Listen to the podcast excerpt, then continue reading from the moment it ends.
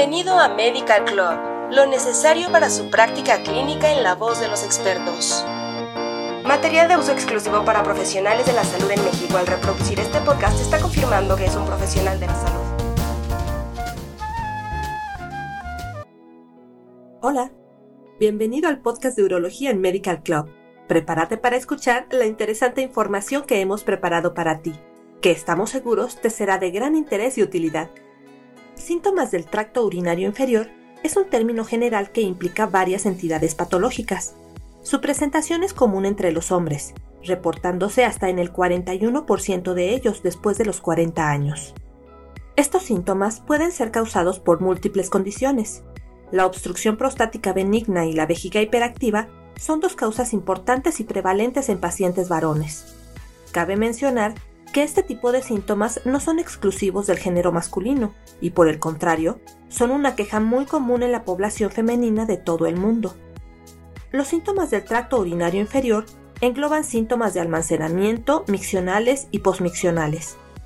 Entre los síntomas de almacenamiento comúnmente descritos encontramos frecuencia, urgencia, nocturia e incontinencia urinaria, la cual incluye a su vez la incontinencia urinaria de esfuerzo, incontinencia urinaria de urgencia e incontinencia urinaria mixta. El tracto urinario inferior pasa sustancialmente más tiempo en modo de almacenamiento que de micción. Cabe mencionar que la urgencia urinaria es el síntoma del tracto urinario inferior más molesto en los hombres, junto con el goteo posmiccional. Una patología que origina síntomas del tracto urinario inferior por almacenamiento es el síndrome de vejiga hiperactiva, el cual se caracteriza por nocturia, sin infección u otra patología evidente. La nocturia se define como el despertar del paciente por la noche una o más veces para orinar, y cada vacío está precedido y seguido por el sueño. Por otro lado, los síntomas miccionales incluyen indecisión, intermitencia, flujo lento, esfuerzo, división o rociado del flujo urinario y goteo terminal. Y los síntomas posteriores a la micción incluyen goteo posmiccional y sensación de vaciado incompleto de la vejiga. La obstrucción de la salida de la vejiga es el término genérico dado a la obstrucción durante la micción y se caracteriza por un aumento de la presión del músculo detrusor y reducción del flujo de orina.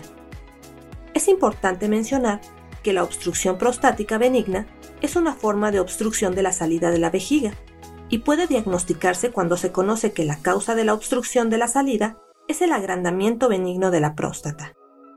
La hiperplasia prostática benigna es un término utilizado y reservado para el patrón histológico típico, que define la enfermedad.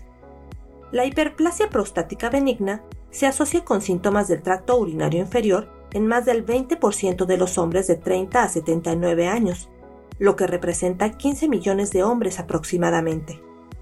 Además, la prevalencia parece aumentar con la edad, ya que el 80% de los hombres de 70 años se ven afectados. La mayoría de los hombres mayores tienen al menos un síntoma del tracto urinario inferior. Sin embargo, estos suelen ser leves o poco molestos. En algunas personas, los síntomas pueden persistir y progresar durante periodos prolongados y para otras remitir. Factores estresantes de la vida, preocupación por la salud personal, ansiedad por tener cáncer de próstata, depresión y expectativas poco realistas sobre el manejo afecta la calidad de vida de los pacientes con síntomas del tracto urinario inferior. Estas preocupaciones deben identificarse y abordarse mediante una valoración médica. La realización de una historia clínica exhaustiva es fundamental para el proceso de evaluación clínica. La historia debe incluir una evaluación completa de los síntomas del tracto urinario inferior, síntomas sexuales, gastrointestinales y neurológicos.